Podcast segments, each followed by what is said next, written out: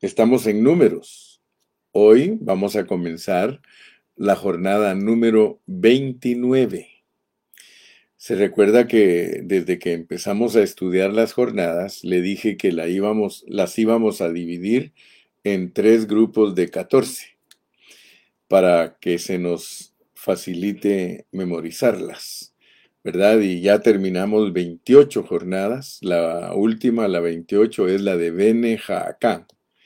Bene Jaacán, eh, esa fue la que estudiamos ayer y nos tomó eh, un promedio de dos horas para poderla desarrollar completamente.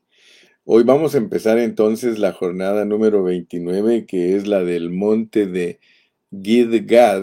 Lo puede decir como a usted se le facilite más. Gidgad o Gilgad, Gidgad, Gidgad, ¿verdad? Porque por ejemplo, yo me llamo Gilberto, G-I-L, y Berto, Gilberto. Eh, pero cuando yo estaba joven, y muchos todavía me dicen Gil, a pesar de que en Sudamérica Gil quiere decir tonto, pero de tonto no tengo ni un pelo.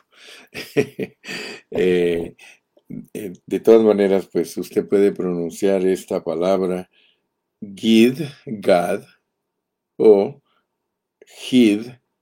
Gad.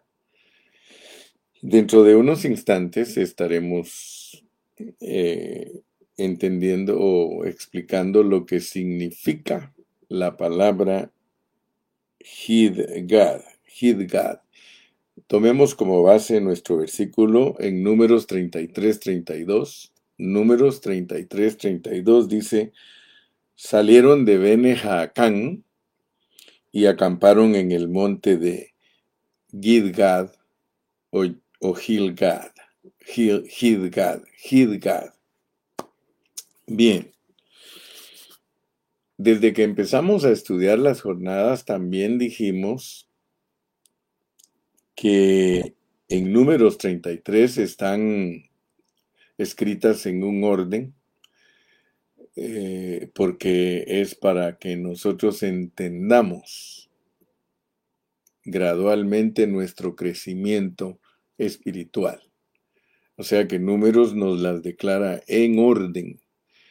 En otros escritos, como Éxodo, Deuteronomio, eh, algunas de ellas eh, no están en ese orden pero es debido a que en números la carga que tiene el Espíritu Santo es de que nosotros sepamos que es importantísimo crecer en la manera que está escrito en números 33. O sea que en números 33 es de experiencia en experiencia. Entramos, salimos de una jornada y entramos a otra salimos de una jornada y entramos a otra. Y si usted ha venido poniendo atención, usted recordará que Dios no quiere que nos quedemos estancados. Dios no nos quiere eh, que nos quedemos en una jornada. A pesar de que algunas jornadas se repiten, porque volvemos a pasar por el mismo lugar al estar dando vueltas en el desierto, eso no significa que nos podemos quedar allí para siempre. No, el propósito de las jornadas es para que nosotros podamos observar nuestro crecimiento espiritual. Entonces eh, voy a recordarles las 14 primeras, las 14 segundas, para, solo para refrescar nuestra mente. Recuérdese que las primeras 14 son saliendo de Ramesés, nos vamos a Sucot, de Sucot a Etam, de Etam a Piairot, de Piairot a Mara, de Mara a Elim, de Elim al Mar Rojo, del Mar Rojo al desierto de Sin, del desierto de Sin a Dovka, de, Dovka a Aluz, de Aluz a Refidín, de Refidín a Sinaí, y de Sinaí a Kibrot Hataabá, y de Kibrot Hataabá a Maserot. Esas son las primeras 14. Yo me las aprendí de memoria 5, 5 y 4. El segundo grupo también me lo aprendí de memoria 5, 5 y 4. El, segundo, el segundo grupo es ritma. de Ritma a Rimón Pérez, de Rimón Pérez a Libna, de Libna a Risa y de Risa a Seelata. De Sefer, de Seelata a Sefer, de Sefer a Arada, de Arada a Macelot, de Macelot a Taat y de Taat a Tara. Las últimas cuatro del segundo grupo. De Tara a Mitka, de Mitka a Asmona, de Asmona a Masoret y de Masoret a Benejaacán. Cada una de ellas ha dejado una enseñanza impregnada en nosotros para que podamos saber cuál es nuestro crecimiento espiritual. Hoy vamos a empezar con la número uno del tercer grupo, que viene a ser la número 29 de la totalidad, porque son 42. Entonces, la jornada de hoy eh, es bastante amplia, puede ser que nos tome unos tres mensajes para desarrollarla, o no sé si cuatro, no sé, porque cuando empecé a desarrollar Ramesés, eh, se me fueron nueve mensajes, lo cual significa que es muy importante nuestra salida de Egipto, y ahí usamos casi nueve horas de enseñanza solo para entender la salida de Ramesés a Sucot. Y ahí nos hemos venido poco a poco, pero yo estoy seguro que usted ha aprendido mucho acerca del progreso del cristiano. Muy bien. Entonces, eh, quiero decirle que vamos a desarrollar 11 puntos en esta lección. 11 puntos. Y lo primero que quiero que aprendamos es de que las jornadas, de acuerdo a un buen entendimiento de la palabra, están enfocadas eh, en, en los hijitos, en los jóvenes, en los padres y en los abuelos. O sea que en la Biblia, cuando uno ya lee en el Nuevo Testamento y uno quiere entender su progreso espiritual, tiene que entender que cuando uno viene a Cristo, uno es un niñito en Cristo. Luego, a medida que va siendo bendecido por Dios y Dios le permite eh, caminar cerca de ministerios que conocen que hay necesidad de crecer en, en la vida espiritual, le van a enseñar que usted tiene que desarrollarse como un joven espiritual y luego después de eso que usted tiene que desarrollarse como un padre espiritual. Y luego después de ser padres venimos a ser abuelos o ancianos. Entonces es de vital importancia entender el crecimiento de nosotros los cristianos, porque de esa manera están enfocadas las 42 jornadas.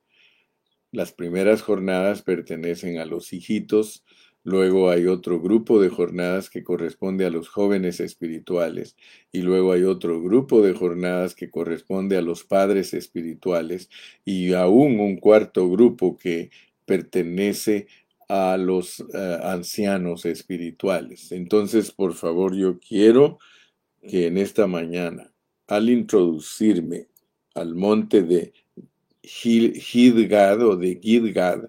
A mí se me hace más fácil decir Gidgad.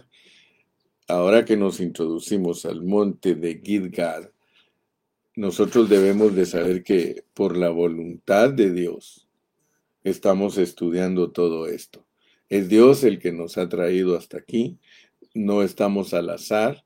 Estamos estudiando porque Dios tiene un propósito específico al darnos a conocer estas jornadas. Todas son con un propósito especial. En el versículo 32 dice, salieron de Bene, Jaacán y acamparon en el monte de Gidgad. O sea que esta es una jornada que corresponde a la última sección. Digamos, a la cuarta sección de las jornadas.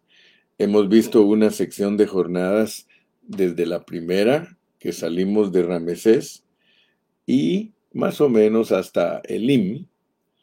Digamos que allí nosotros entendimos muchas cosas básicas y luego una segunda sección de jornadas desde el Mar Rojo, más o menos pasando por el monte Sinaí y llegando hasta Risa.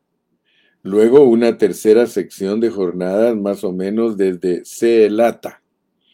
Y la última sección de jornadas, que es esta que estamos viendo, que es de Asmona. La primera sección iba desde Ramesés a Elim y representa las experiencias iniciales del peregrinaje del pueblo de Dios, representado por el pueblo de Israel como un ejemplo. El Nuevo Testamento nos enseña que las jornadas de Israel en el desierto fueron un ejemplo para nosotros, la iglesia. Entonces, no estamos leyendo el Antiguo Testamento como una historia, sino como una historia dirigida por Dios en función de las realidades espirituales propias del Nuevo Testamento y de la iglesia en el nuevo pacto. Entonces, hablamos también que las primeras jornadas representan ese primer nivel espiritual en lo que podríamos decir con Juan, los hijitos son experiencias iniciales, luego ya en el IM se descansa de esas primeras experiencias y combates, y luego a partir del Mar Rojo, la siguiente jornada pasando por todas las demás hasta llegar a Risa, son una serie de jornadas de juventud espiritual, ya no de niños, como dice Juan, de hijitos, dice también jóvenes, entonces son etapas de la adolescencia espiritual, de juventud espiritual, de una maduración, dejando, sí, a veces que este horno, que a veces este sol nos queme, aleluya, y que entendamos que tenemos que pasar por el proceso de transformación, así que las segundas, el segundo grupo de jornadas, como lo estamos viendo, representa nuestro nuestra experiencia de juventud espiritual. Pero ya a partir de Seelata, que se comienza con las jornadas donde se aprenden asuntos relacionados con el liderazgo, desde Seelata en adelante, entonces son jornadas que corresponden a los padres. Pero las jornadas de los padres son también de transición. San Juan también dice hijitos, dice jóvenes y dice padres. Esas jornadas, pues, están en el, eh, se experimentaron eh, o se dieron en el monte de Seir, pero luego ya hay que comenzar a prepararse para salir de Seir y hacer la transición a una nueva generación, que es la que va a llegar a los campos de Moab, cruzar el Jordán para entrar en la tierra prometida. En Canaán, es donde nosotros llegaremos a poseer la tierra. De manera pues que hay jornadas de transición que representan las experiencias del cristiano para pasar de una a otra jornada. Amén. Y gracias a Dios que estamos entendiendo por la última lección, entendimos que nosotros no estamos para informar, sino para formar. ¿verdad? Porque sería triste que nosotros llenemos de conocimiento a los hermanos y no les ministremos en su espíritu para que Cristo crezca en ellos. Es más importante la formación de los hermanos que la información que les damos. Y ayer también mencionamos un poquito de eso, que nosotros debemos de eh, usar nuestro espíritu para poder ministrar el espíritu de las personas y de esa manera les vamos a producir un crecimiento porque no les vamos a ministrar solamente la doctrina o solamente la enseñanza, sino que les vamos a ministrar nuestra vida. ¿Cuántos dicen amén? ¿Ok? Entonces, este, hablamos también que es importante entender que lo que Dios ha depositado en nosotros tenemos que transmitirlo para que otras generaciones que vienen después de nosotros puedan entender el propósito de Dios. Así que nosotros debemos asumir esa responsabilidad. Como buenos cristianos tenemos que asumir la responsabilidad de transmitir lo que Dios nos ha ministrado a nosotros. Entonces, eh, eh, al llegar a Asmona es donde se nos describe, digamos, esas nuevas experiencias que, que nos, nos ah, identifican como padres, ¿verdad? Pero después de padres tenemos que entender que Dios nos quiere ver también como ancianos. San Juan también dice, si usted lee conmigo el anciano a la iglesia, a la señora escogida o a Gallo, ¿verdad? Entonces vemos que en la Biblia hay hijitos espirituales, en la iglesia hay jóvenes espirituales y también padres espirituales, pero también hay ancianos. Y las, experiencias de los ancianos en la transmisión, en el discipulado, de la responsabilidad en el trabajo del Señor en la tierra, se representan en estas jornadas de esta sección final, o sea, desde Asmona se entra en las jornadas de esa sección final. Amén. Entonces, gracias a Dios que te pude explicar el primer punto. El primer punto de Gidgad es los grados de madurez que debemos tener como meta, ¿verdad? No nos quedemos chiquititos, no nos quedemos jóvenes, ni siquiera nos quedemos como padres, hermano. Eh, pidámosle a Dios que nos haga abuelos, que nos haga ancianos, ¿verdad? Dios le da a uno la bendición de ver su primera generación, su segunda generación, su tercera generación y su cuarta generación. Yo estoy muy contento de tener hijos espirituales, pero también estoy contento de tener nietos espirituales. Muchos de ustedes me dicen a mí, hermano Carrillo, usted es mi padre espiritual. Y es porque Dios me ha usado para traerlo a Cristo y para enseñarle bien cómo debe crecer usted. Pero los que usted se gane para Cristo, que sean los hijos suyos, son los nietos míos. Entonces, espiritualmente hablando, eso no, no hay ningún error al enseñar de esa manera. Entonces, habiendo entendido el punto número uno, y vuelvo a recalcar lo que es nuestro crecimiento de, de hijitos a jóvenes, de jóvenes a padres y de padres a abuelos. Entremos al segundo punto. El segundo punto es de que las jornadas son espirituales. Las jornadas son espirituales. Vimos lo relativo a Asmona. Permítanme, voy a dar un traguito de agua. Gracias por todos mis hermanos que están compartiendo su página. Les agradezco porque es la única manera que podemos llegar a muchos. Punto dos, jornadas espirituales.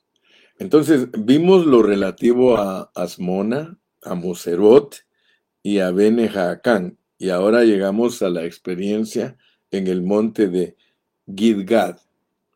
En la experiencia relativa a Bene tuvimos conciencia del discipulado, pues Bene significa hijos de sabiduría mostrándonos que existe un discipulado con el objetivo de dar continuidad al trabajo de Dios y de asumir las funciones que otros van a dejar de cumplir cuando llegue su momento de morir.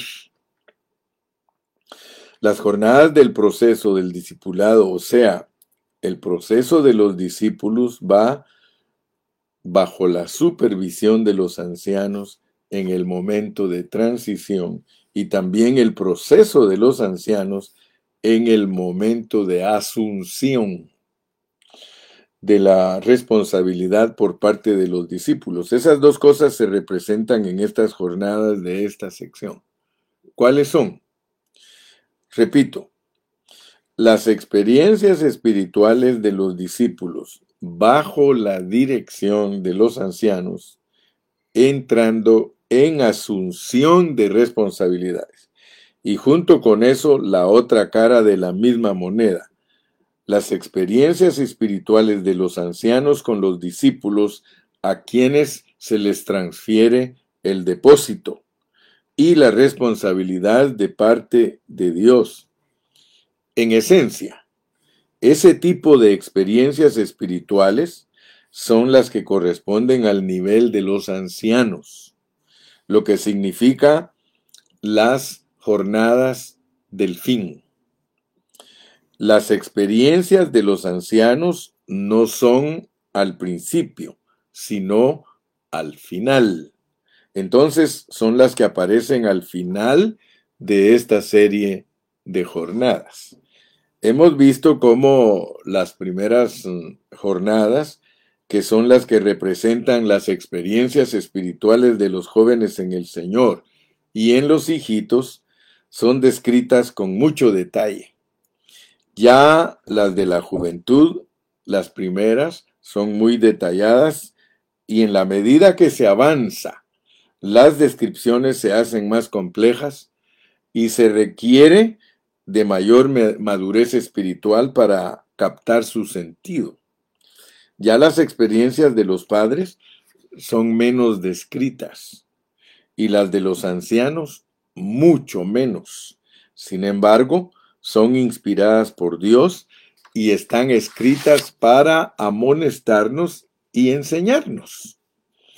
Son experiencias que no están de balde en la escritura, y si tienen una lección, pero no todas las lecciones se pueden aprender al mismo tiempo y con la misma facilidad, pero eventualmente se llega al momento en que se aprenden y cuando se aprende, se entiende por qué eso era de esa manera, por qué ese nombre, por qué esa ubicación, por qué ese contexto. Si ustedes quieren ver conmigo el otro pasaje en que aparece el monte de Gidgad, en el mismo contexto de Bene Jaacán y Jotbata, la siguiente jornada, vamos a leer en este contexto en Deuteronomio capítulo 10 y versículo 6. ¿Se acuerda que ese pasaje lo usé para explicar lo que es un paréntesis explicativo. ¿Se recuerdan, verdad? Que les cité Deuteronomio 10, versículos del 6 al 9, y que ese es un paréntesis explicativo, y gracias a Dios que entendimos lo que son los paréntesis. Entonces, eh, vamos a, a, como les dijera, vamos a llamar la atención a todos ustedes para que ustedes se den cuenta que algunos pasajes, cuando los leemos, tenemos un poquito de dificultad para colocarlos cronológicamente, porque Dios muchas veces lo que pasó antes lo puso después y lo que pasó después lo puso antes. Pero gracias a Dios que ya entendimos que esa es una característica del Espíritu Santo cuando nos quiere explicar algo con el arreglo divino, no para explicarnos historia, ¿verdad? Porque si uno solo se dedica a buscar la historia en la Biblia, la va a querer encajar cronológicamente. Y eso es lo que le sucede a los teólogos. Los teólogos cuando no encuentran algo cronológicamente, ellos creen que hubo error de traducción o que no se colocó en la forma correcta e ignoran que la Biblia es un arreglo divino para que nosotros conozcamos el propósito de Dios.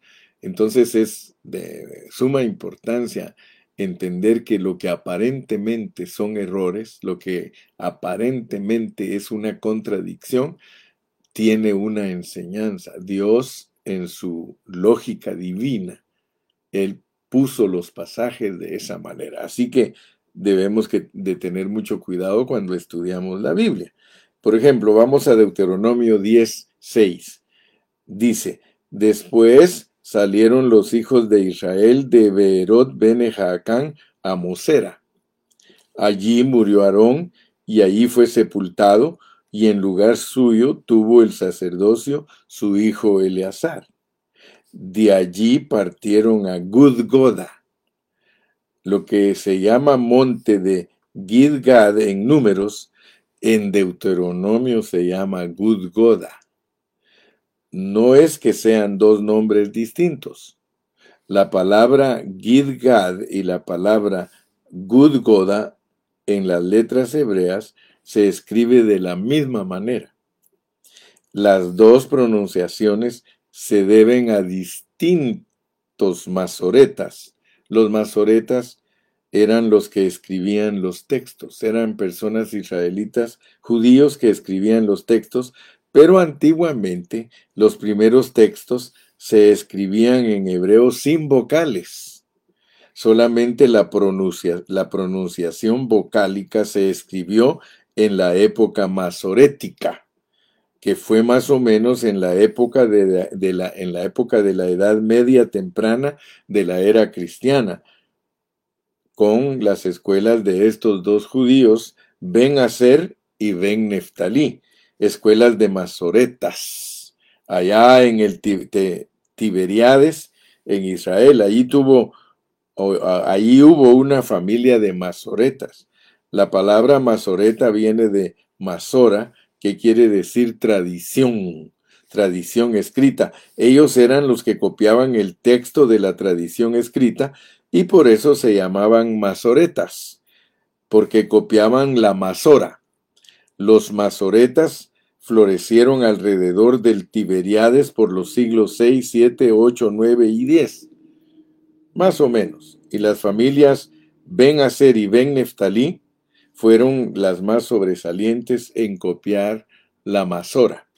De manera que fue a partir de aquella época cuando se empieza a poner signos vocálicos a las letras hebreas y por eso es que a veces aparece transcrito como Gidgad porque aparece la G que es la GUE, la letra GUE, aparece la D y aparece la G, en el hebreo aparecen tres letras.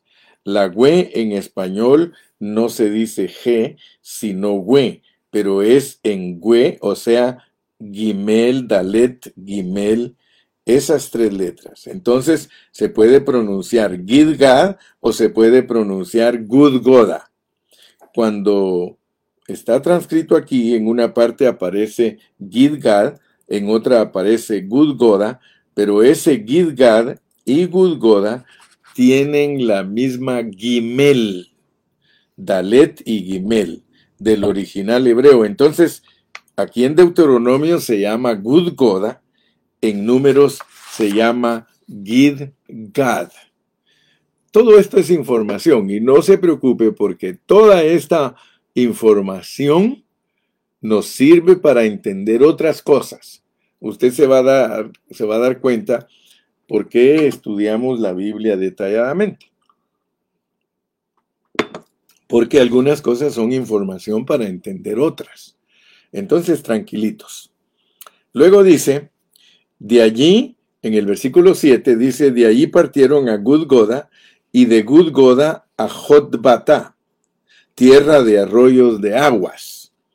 Nos damos cuenta que en el versículo 7 de Deuteronomio 10, Jotbata es la siguiente jornada. Y esa jornada se describe como tierra de arroyos, de agua, o sea, ya estamos presintiendo que es algo muy hermoso. Sin embargo, entre Bene hijos de sabiduría, que es un significado muy hermoso, y Jotbatá, que también tiene un significado muy hermoso, y que se relaciona con fuentes de aguas, arroyos de aguas, hay una jornada intermedia en ese discipulado, en esa transición, en esa asunción de la responsabilidad de los nuevos discípulos y también en la experiencia de los ancianos con sus discípulos, en esa transición aparece esta jornada que podemos llamar intermedia y que para tener su sentido debemos ver el significado de la palabra Gidgad o Gudgoda para ver cómo Dios prevé, los fenómenos que se presentan en esta situación y sintetiza esos fenómenos con una palabra clave. Y esa palabra clave es Gid Gad. Esa palabra clave es Good Goda. Good Goda es la palabra que nos da la clave de la experiencia espiritual de esta jornada que estamos estudiando.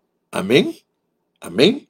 Entonces, si ustedes se dan cuenta, la carga que yo llevo es de que nosotros no perdamos de vista, no perdamos de vista que las jornadas son jornadas espirituales, que las jornadas son para revelarnos asuntos espirituales a nosotros los cristianos del Nuevo Testamento. Entonces ya les hablé del primer punto, que es entender el grado de madurez que tenemos que eh, captar y saber en cuál estamos nosotros. Aparte de eso, tenemos que las jornadas son jornadas espirituales. Son jornadas que sirven para enseñarnos asuntos espirituales. Acuérdese, estoy repite y repite porque las vueltas en el desierto son para entender nuestra posición. Muy bien, entonces, entendiendo el primero y el segundo punto, entremos al tercer punto, porque el tercer punto sirve para que entendamos el proceso de transición. Nosotros entramos, cada vez que salimos, cada vez que entramos y salimos de las jornadas, se llama proceso de transición. O sea que Dios siempre nos mantiene a nosotros en transición. De una jornada a otra estamos en transición. Entonces entendamos el proceso de transición, que es el tercer punto de esta jornada número 29, que es la número uno del tercer grupo de 14. En Bene que significa, que significa hijos de sabiduría, que representa el discipulado, se nos presenta una primera etapa del discipulado. En esa primera etapa del discipulado, digamos que hay un éxito, porque como los discípulos son nuevos y están empezando a asumir responsabilidades, y los ancianos no las han descargado del todo, sino que las van descargando de poco a poco en los discípulos, entonces, al principio los discípulos siguen muy de cerca los pasos de sus maestros y dan sus mensajes. Hablan con sus palabras y a veces hasta se parecen en sus gestos. Pero eso no tiene que ser siempre así. Porque no estamos aquí para, parecernos a nuestros maestros, sino al Señor Jesús. Ahora, yo sé que nosotros hemos oído la expresión que basta con que el discípulo sea igual que el maestro. Pero hoy vamos a ir más allá.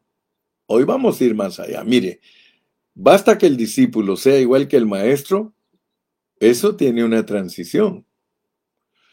Nosotros no debemos de quedarnos estancados. Nosotros tenemos que seguir creciendo, ¿verdad? Y sí es correcto que uno se parezca a su maestro. De hecho, cuando lo oyen a uno predicar, dice, ese hermano suena como el hermano fulano. Yo me recuerdo que había un hermanito que ya saben ustedes de quién estoy hablando le decían el carrillito.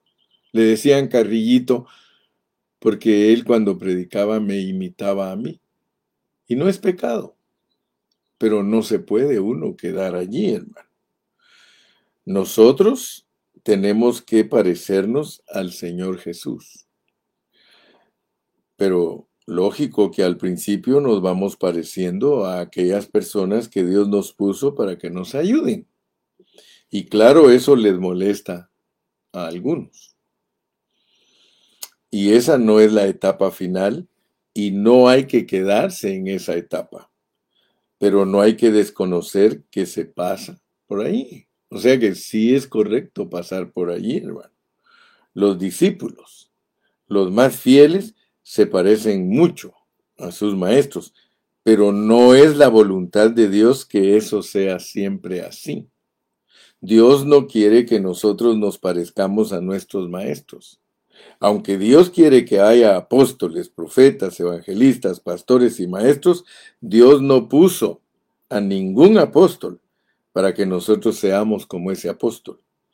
Dios no puso a ningún evangelista para que seamos como ese evangelista.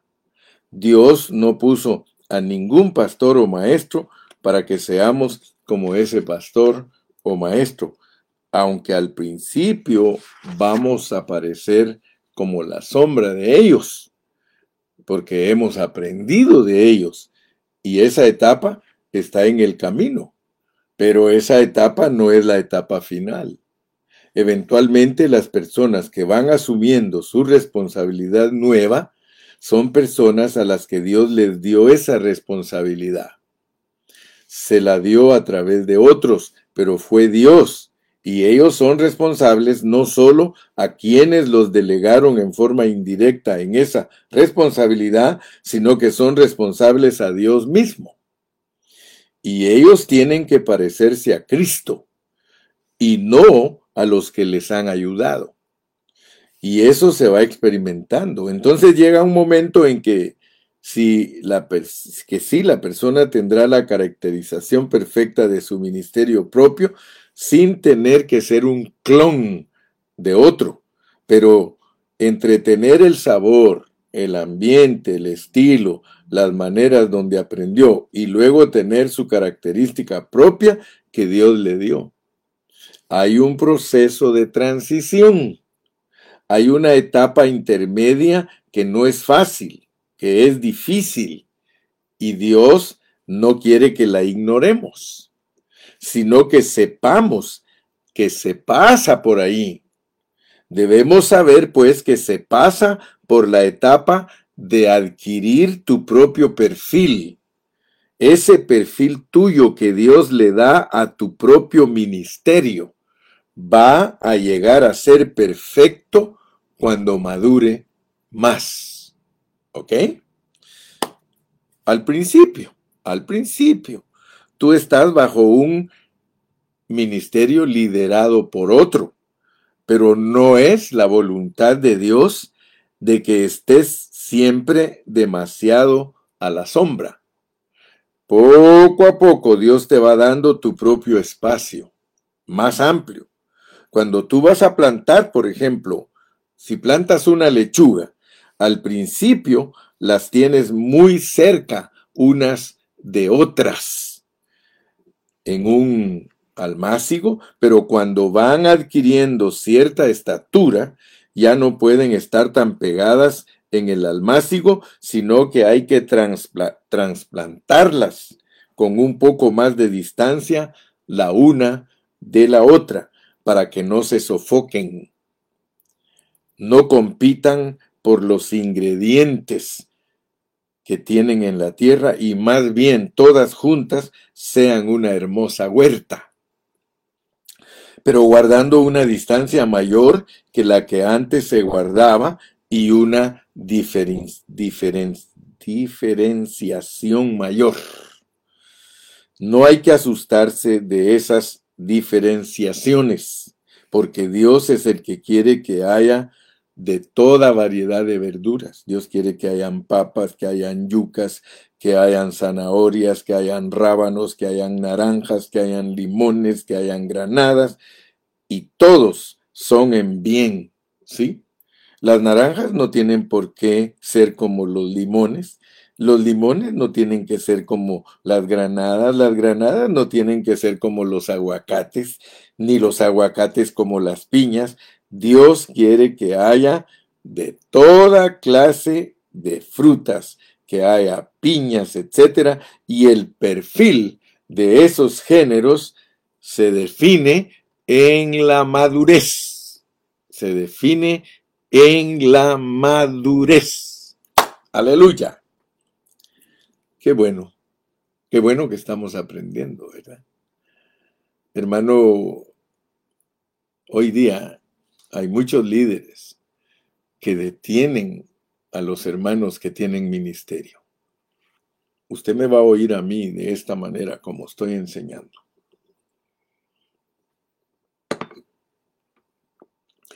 Por eso siempre les aconsejo a los pastores, cuando ustedes ya tienen una congregación llena, ¿para qué se van a rebalsar? Mantengan casa llena, pero pongan a otros a trabajar. Pongan a otros a trabajar. ¿Qué es lo que pasa cuando un pastor no pone a trabajar a los que ya crecieron, ya maduraron? Mire, qué tristeza da, hermano, porque yo conozco pastores y yo los he aconsejado y le he dicho, no seas tonto, no seas tonto, porque se enojan cuando un hermano ya creció en el conocimiento y tiene que irse, tiene es como un hijo cuando ya se casa, él tiene que irse, él tiene que aprender a trabajar y a mantener su familia. Entonces, si una oveja está conmigo y aprende a predicar y ya estar llena la casa con nosotros, abran un campo a 30 minutos al lado este, a otros 30 al oeste, a otro lado 30 al sur, 30 al norte, y en vez de ser una congregación, sean cinco congregaciones. Pero yo he visto cómo los pastores pierden a sus líderes, cómo los pierden y después dice, ah, esa iglesia es división de nosotros. Eso no es correcto. ¿Por qué no dices, ese es mi hijo? Aquí creció y gracias a Dios que ahora, en vez de que toda esa gente que se fue con él se vaya a otras iglesias donde quizá ni les enseñen, mejor disfruta y gózate de lo que Dios está haciendo a través de él, que es tu hijo. ¿Me explico? ¿Cómo me voy a enojar yo con un hermano que se va de la iglesia para abrir obra, hermano? Al contrario, yo le digo, qué bueno, mi hermano, qué bueno que estás experimentando tu crecimiento espiritual. ¿Para qué te quiero yo al lado mío toda mi vida? ¿Para qué? Ah, pero no te vayas a sentir mal porque hay hermanos que le dicen a uno, yo no me quiero ir. Y yo siempre les he dicho, quédate pues porque si te vas a quedar, te vamos a horadar la oreja y vas a aprender a oír todo el tiempo aquí con un oído redimido y no vas a estar causando problemas, porque hay hermanos que son como muchos hijos, hermano, que nunca se casan. Hay hijos que nunca se casan y ahí se mueren con sus viejitos. Ellos entierran a sus viejitos y se quedan con sus viejitos y tenemos que respetarlos. Si ellos nunca, nunca se, se van para otro lado, hermano, manténlos ahí contigo. O sea que las dos cosas son bíblicas. Pero no te enojes cuando un hermano se va y va y abre obra. Ahora, lo que yo no estoy de acuerdo es que anden de iglesia en iglesia y que no es para abrir obras, porque hay hermanitos que andan de iglesia en iglesia sin ningún llamado. Ellos no son llamados para... Ahora, si Dios te usa enseñando la Biblia en otro lado, gloria a Dios, entonces sí se ve el fruto. Entonces, si eres piña, eres mango, eres granada, y en la madurez vas a dar eh, fruto de lo que tú eres. Aleluya. Gloria a Dios. Entonces, para terminar hoy, voy a entrar al cuarto punto, que es el perfil del ministerio. El perfil del ministerio. Te dije que el punto número uno era que las jornadas son de acuerdo a la estatura nuestra, hasta llegar a ancianos, que esas jornadas son espirituales, luego que estamos en un proceso de transición para llegar al perfil del ministerio. Al principio, por ejemplo, cuando apenas las células de un futuro bebé empiezan a formarse en el feto, todavía no está bien caracterizado, todavía no se sabe si va a ser varón o va a ser hembra, porque está en un proceso, digamos, en el tronco pero en la medida que se va desarrollando, ya se va especificando. Vamos a decir ese verbo. Se va haciendo más específico, más característico, más particular. Y es Dios el que quiere que eso sea así. Y lógicamente, cuando se supera la etapa de poder ser diferente, sin pelear, entonces hay armonía y podemos comernos un guisado con yuca, con papa, con maíz, todo delicioso, una cosa con la otra y no hay ni un problema. Mira qué rico es el caldo, hermano. El caldo tiene, tiene col, tiene zanahoria, le puedes echar yuca, le puedes echar, hermano, hasta chile jalapeño, hermano, y mira qué rico es ese conjunto, porque nosotros todos, hermano, desarrollándonos, todos nos volvemos, hermano, como las verduras y las frutas con las cuales se puede preparar un suculento plato y una deliciosa ensalada y una deliciosa eh, ensalada de fruta, aleluya, hermano, si nos dejamos usar todos, porque a todos nos usa Dios, hermano. A todos nos usa Dios. Eh, pero no podemos negar, hermano, que hay una etapa intermedia entre Bene y Jotbata, que es Gidgad. Entonces ya me estás entendiendo, ¿verdad? Que es Gidgad. Donde el discípulo comienza a tener una característica personal y él debe aprender a asumirla. Y el anciano también debe aprender a asumir la característica propia que Dios le da a su discípulo. ¿Eh? El discípulo debe saber que él se debe a Dios y por más gratitud que él tenga a su maestro y lealtad que tenga para con él, él no es una copia de su maestro, ni un clon de su apóstol, del que lo formó o de los pastores. No, no, no, no, no. Él es un miembro de Cristo que tiene una especificidad propia. ¿Sí? Tiene su especificidad propia y que él no tiene que ser como otro, sino que tiene que ser representante de Cristo. Es en él particularmente y lógico que ese proceso no es fácil. Ese proceso no es fácil. Al principio puede ser doloroso para él mismo. A lo mejor puede estar en una confusión. Como a lo mejor él tiene otra función, mira las cosas desde el ángulo que Dios le dio a él, porque él tiene que llenar un vacío que no lo llena su maestro o su pastor o el otro pastor, eso lo tiene que llenar él. Entonces él tiene que ir asumiendo poco a poco su propio perfil. Y al mismo tiempo los ancianos que van delegando tiempo, o perdón, que van delegando, tienen que tener un corazón amplio y entender esto y no querer hacer de sus discípulos clones propios, porque eso es inmadurez espiritual querer controlar al otro de tal manera, cuadricularlo como es uno, de tal manera que eso es inmadurez. Esa persona todavía no ha pasado por esta etapa donde tiene que aprender a respetar e incluso apoyar un perfil diferente al suyo propio. Es muy fácil para uno apoyar a los que son como uno y los que en, y, los que en todo opinan como uno y ven las cosas como uno las ve, pero hay que aprender también a apoyar incluso al que opina distinto, por causa de Cristo, hermano. El anciano tiene que aprender eso y el discípulo que está asumiendo responsabilidad tiene que aprender eso.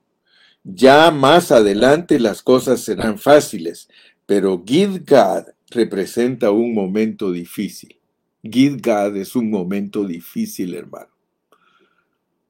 ¿Por qué cree usted que yo le digo, mira hermano, usa el pozo del hermano Carrillo, gloria a Dios, hermano, yo no soy, yo no estoy mintiendo.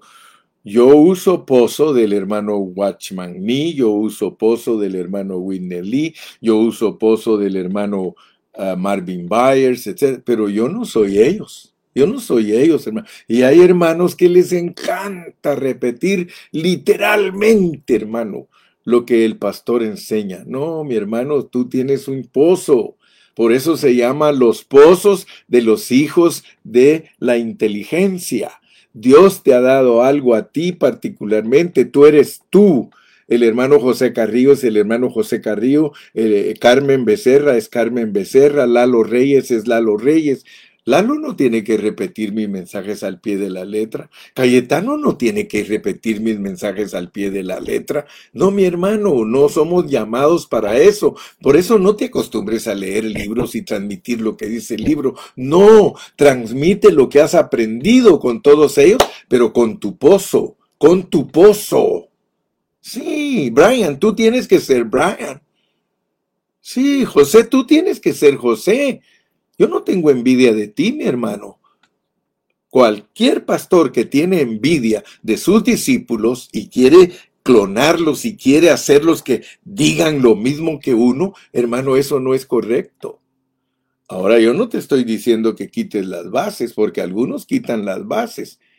Las bases del Evangelio no se pueden quitar. Nosotros tenemos las bases de apóstoles y y profetas y tenemos que transmitir lo mismo que enseñaba Jesús, lo mismo que enseñaba Juan, lo mismo que enseñaba Mateo, lo mismo, pero con el pozo nuestro, saber aplicar la palabra, saberla aplicar. Mira, yo no, cuando yo voy a predicar, hermano, va el hermano Carrillo con el ministerio que Dios le ha dado. Tú haz lo mismo. Ay, hermano, pero es que yo tengo miedo de regarla, por eso te digo que es peligroso, porque si tú no tienes cuidado de lo que estamos hablando, si tú no tienes cuidado, tú nunca vas a descubrir tu perfil, ¿sí? Tu perfil de ministerio.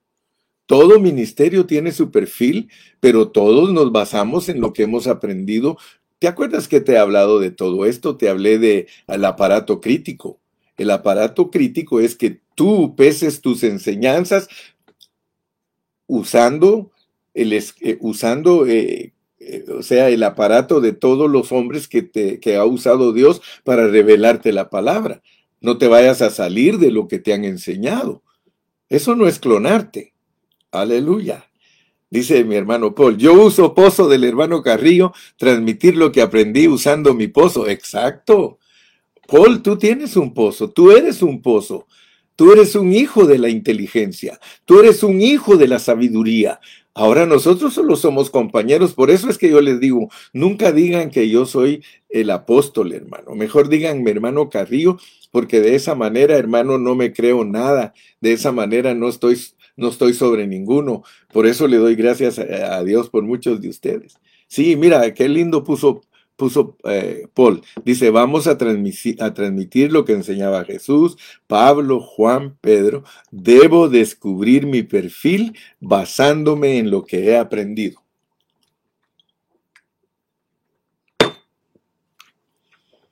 Aleluya. Aleluya de la buena. Dice Romy, seamos esos diseñadores, pero no le quitemos la esencia. Aleluya. Exactamente. Eso es para que nos mantengamos como ministros esenciales, para que nos mantengamos como ministros genuinos, como compañeritos, hermano. Mire, oh, o dígame si no es cierto, hermano. Mire, yo tengo un hijo que se llama Eric. Muchos de ustedes lo conocen. Yo me gozo al ver a mi hijo desarrollándose, hermano, desarrollándose, porque mi hijo tiene su propio perfil. O sea que Eric es Eric. Yo me gozo, hermano, él progresa en sus negocios, él hace sus cosas en una forma profesional. Hermano, pero si yo hubiera querido que mi hijo fuera mecánico, imagínense cómo estuviera mi hijo. Solo fuera un mecánico automotriz como yo lo fui, o que yo hubiera querido, ah, que sea contador porque yo soy contador, o que sea pastor porque yo soy pastor. No, hermano instruye al niño en su carrera, la carrera de él, como dijo aquel, suya de él. Instruye al niño en su carrera, porque es que el niño ya tiene su carrera, él ya viene diseñado por Dios en lo que él va a ser. Cada persona viene diseñada por Dios. Sí, no hay dos Pedros, no hay dos Pablos, no hay tres hermanos Carrillos. No, hermano, cada uno es individual delante de Dios. Mire tan lindo como pone el alito. Somos compañeros y usamos cada uno de nuestro pozo para transmitir la palabra sin descuidar las bases que hemos aprendido de otro pozo que está adelante de nosotros. Sí, hay un pozo que va delante de ti, pero tú también eres el pocito que viene atrás y que va a crecer. Acuérdate que Cristo es el verdadero pozo. Cristo es el verdadero pozo. Muy bien, entonces ya terminé por hoy. Y solo te pude transmitir cuatro puntos. Todavía me faltan siete de esta lección. Es posible que me lleve otros dos mensajes o a lo mejor si camino acelerado, mm, eh, mañana termino lo que es eh, la jornada Gidgad. Pero ponle atención porque estamos aprendiendo cosas maravillosas. Gidgad, hermano, es una jornada preciosa que nos muestra el proceso de transición, el perfil de ministerio y mañana vamos a profundizarnos un poquito más porque Dios nos va a hablar a través de estas jornadas. Amén. Gloria a Dios. Amén. Mira, me gusta cómo puso Artes. Dios te bendiga, Artes García. Dice, es necesario en los negocios de nuestro Padre estar edificando de nuestro pozo con el mismo fundamento que es Cristo. Amén. Amén. O sea que cada quien, hermano, tiene su gracia. Cada uno de nosotros tiene un perfil ministerial. Y si tú has sido llamado, Ojalá que Dios te tenga cerca de ministerios que reconocen lo que Dios puede hacer a través de ti. Yo reconozco lo que Dios puede hacer a través de cada uno de ustedes. Por eso no me meto a problemas, porque si las riegas, eres tú. A veces me dicen a mi hermano y no le va a corregir porque dijo mal las cosas. No, le digo. Cuando el chorro de agua se abre y empieza a salir lodo, ¿qué haces? ¿Lo cierras? No, yo lo dejo abierto hasta que salga el agua pura. Y así soy con los hermanos. A veces me dicen, hermano, por favor, corríjame. No te voy a corregir. Riégala. Sí, ah, ni modo que tú no la vas a regar y yo ya la regué toda mi vida. Si yo aprendí porque la regué, hermano. Por eso aprendí, porque la regué. Y si alguien hubiera venido y me cierra el chorro, hermano, me quedo con todo el lodo. Pero qué bueno que encontré hermanos que abrieron el chorro y dijeron, dale, hermano, que arriba, hasta que salga el agua limpia y pura. Y gracias a Dios, no me considero que ya sale totalmente, pero ahí en ese proceso estoy, hermano. Y saca agua de tu pozo para bendecir, Toñito. Saca agua de tu pozo para ver. Ahora vamos a, vamos a aprender que hay que exigirle a los hermanos que ah, saquen agua de su pozo. Qué bien, Lalo, qué bien, Lalo.